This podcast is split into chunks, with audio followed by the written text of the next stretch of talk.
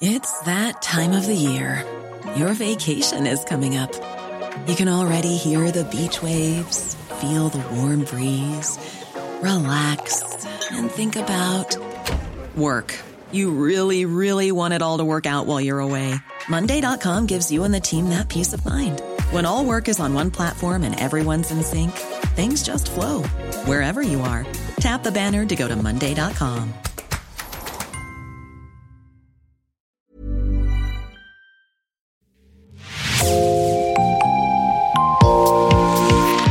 Bonjour et bienvenue dans Podcasting, l'actu dans la poche, le podcast quotidien d'actualité du Grand Sud-Ouest. Chaque jour, suivez-nous à la découverte de l'information régionale avec les journalistes et chroniqueurs du territoire. Je m'appelle Jean Berthelot de Lagleté et l'épisode du jour vous est présenté par Juliette Chénion de l'équipe Podcasting.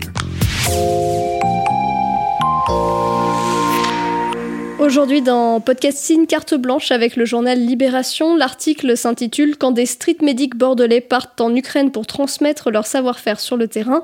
C'est vous qui l'avez écrit cet article, Eva Fontenot. Bonjour. Bonjour. Vous êtes correspondante à Bordeaux pour le journal Libération et vous avez donc rencontré des street medics bordelais partis en Ukraine. Commençons par rappeler ce que sont ces street medics dont la fonction a été rendue connue principalement grâce aux manifestations des Gilets jaunes.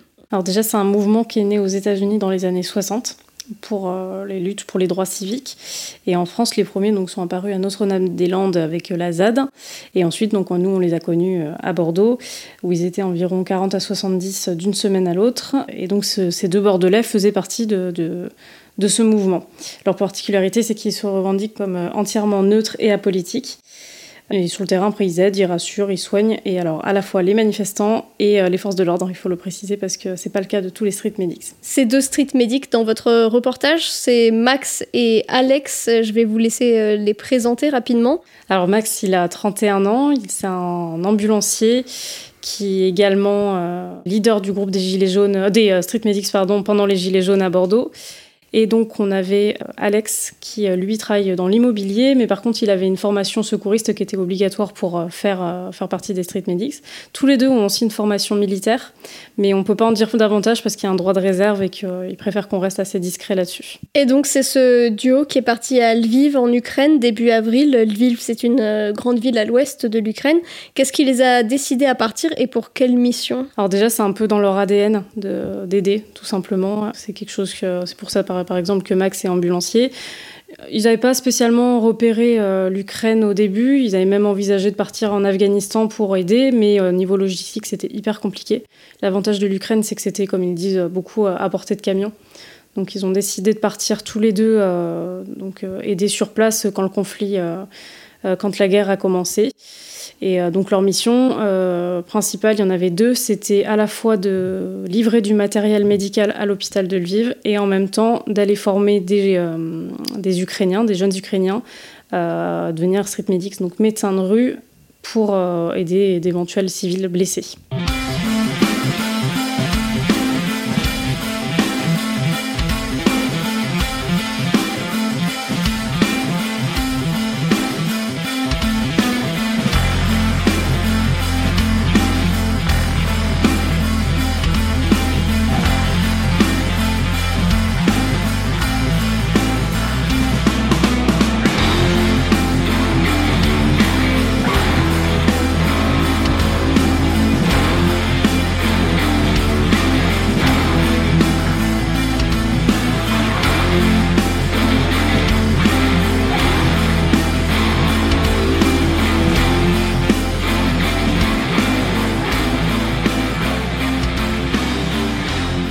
L'avez dit, euh, d'un point de vue logistique, l'Ukraine peut sembler accessible par la route. Il y a quelques milliers de kilomètres.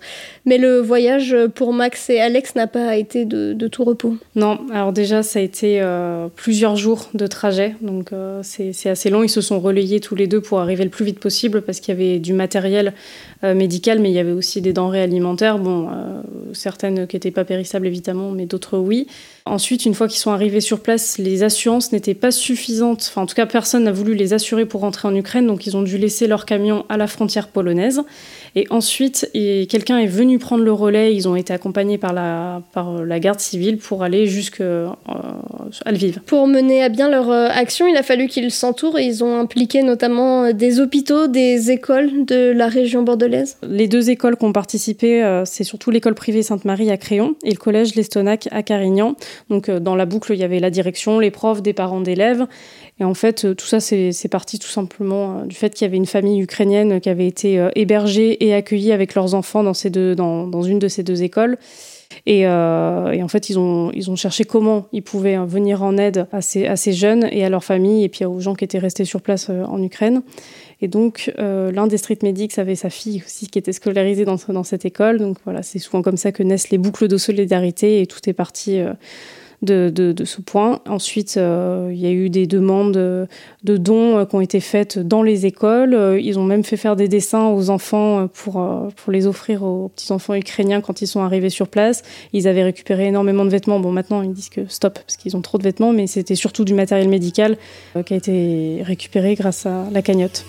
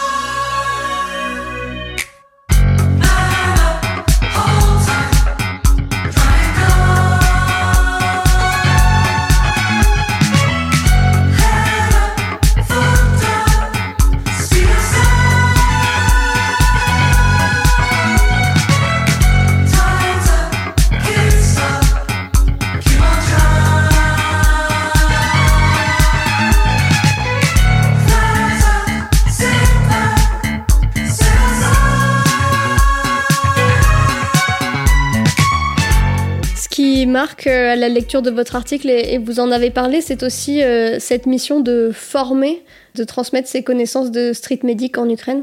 Oui, et c'était vraiment euh, une des parties les plus importantes de leur voyage et qui a été la plus troublante pour eux parce que sur place, déjà, il faut savoir que les sirènes a sonné quasiment toute la journée et que bon, alors sur place, les gens ont l'habitude, donc il y, y, a deux, réactions souvent. Il y en a soit une où ils vont se cacher dans les bunkers systématiquement, ou alors euh, bah, ils attendent que ça passe en étant un peu plus vigilants qu'en temps normal. Bon, eux ont choisi de continuer malgré tout la formation avec les Ukrainiens qui étaient sur place. Et, euh, en fait, ce qui les a énormément euh, marqués, c'est que c'était il y avait déjà beaucoup de jeunes, que des hommes, qui étaient très très déterminés à défendre leur village si jamais la, guerre venait encore plus près de, de chez eux, quoi. Oui, pour expliquer, Lviv est à l'ouest du pays et, donc euh, quand ils sont partis, euh, les troupes russes occupaient euh, Kiev, il y a eu des alertes et quelques bombardements à Lviv, mais il n'y a pas eu d'occupation russe exactement là où ils étaient. Non, c'était à proximité.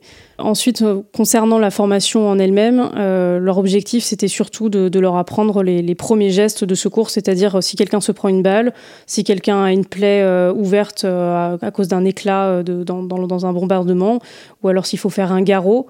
Et euh, ça, vraiment, c'était le plus important pour eux parce qu'il y en a aussi qui ont, décidé de partir au front et euh, pour pas se retrouver euh, complètement désemparés si jamais il y avait une de ces situations qui leur arrivait. ils n'ont pas appris, par exemple, à sauver quelqu'un qui était qui s'étouffait ou autre chose dans des, comme dans des formations classiques. C'était vraiment euh, spécifique. Qu'est-ce qui vous a amené à, traiter ce sujet? Ce sont des contacts euh, que vous aviez euh, d'autres reportages et que vous avez conservés? Oui, j'ai suivi les Street Medics pendant les Gilets jaunes, quasiment pendant 4 à 5 samedis.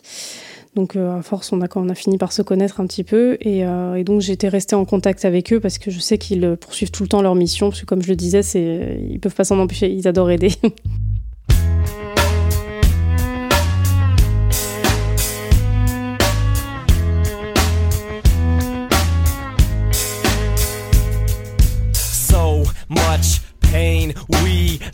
how to be but angry.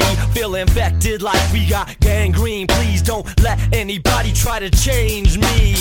Me, just me in the middle of a sea full of faces, full of faces. Some laugh, some salivate. What's in your alleyway? Recycling bins or bullet cases? It's not equal, it's not fair. We're different people, but we're not scared. We ain't never scared to pave a new path, make a new street, build a new bridge. Say, can you see by the dawn's early light?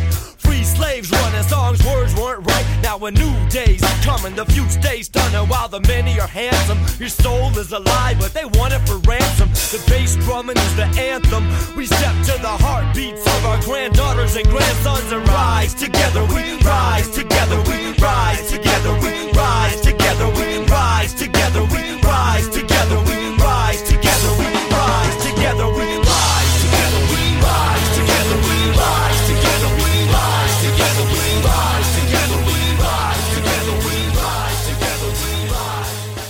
Dernière question pour euh, expliquer un petit peu votre euh, travail. D'abord, euh, votre rôle en tant que correspondante à Bordeaux, quel est-il?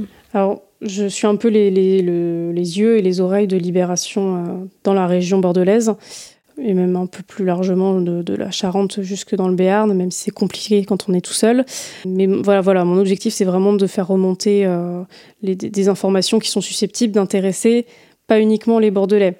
Parce que là, euh, la difficulté, c'est que moi, je suis ancrée localement, mais il faut que je, je, je puisse écrire des papiers euh, avec un angle national. Oui, et avec ce- cet article, euh, vous avez même réussi à concilier euh, un ancrage local avec finalement une actualité internationale. C'était pas facile, mais euh, voilà, on est plusieurs correspondants, et j'imagine que c'est le cas dans d'autres journaux aussi, à se dire que voilà, l'Ukraine, effectivement, ça, paraît assez loin de Bordeaux, mais on a quand même des réfugiés qui sont venus jusqu'ici, et beaucoup d'associations qui se sont mobilisées, mais les politiques également, donc ça me semblait logique et normal de- de- de- d'en faire état. Merci Eva Fontenot. Je rappelle le titre de votre article quand des street medics bordelais partent en Ukraine pour transmettre leur savoir-faire sur le terrain et c'est à lire euh, sur le site internet de Libération. Merci Juliette Chénion, c'est la fin de cet épisode de podcasting. Production Anne-Charlotte Delange, Juliette Chénion, Clara Echari, Myrène Garaïco-Echea, Mathilde Leleuil et Marion Ruot, iconographie Magali Marico,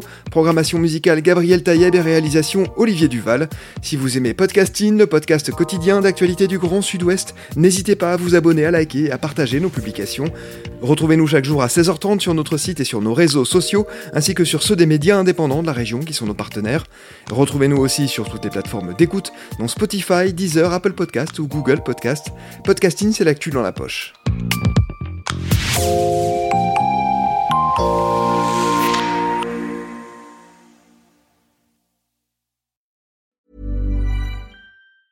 Hi, I'm Daniel, founder of Pretty Litter. Did you know cats tend to hide symptoms of sickness and pain? I learned this the hard way after losing my cat, Gingy. So I created Pretty Litter, a health monitoring litter that helps detect early signs of illness by changing colors, saving you money and potentially your cat's life. Pretty Litter is veterinarian developed, and it's the easiest way to keep tabs on your fur baby's health right at home. Go to prettylitter.com and use code ACAST for 20% off your first order and a free cat toy. Terms and conditions apply. See site for details.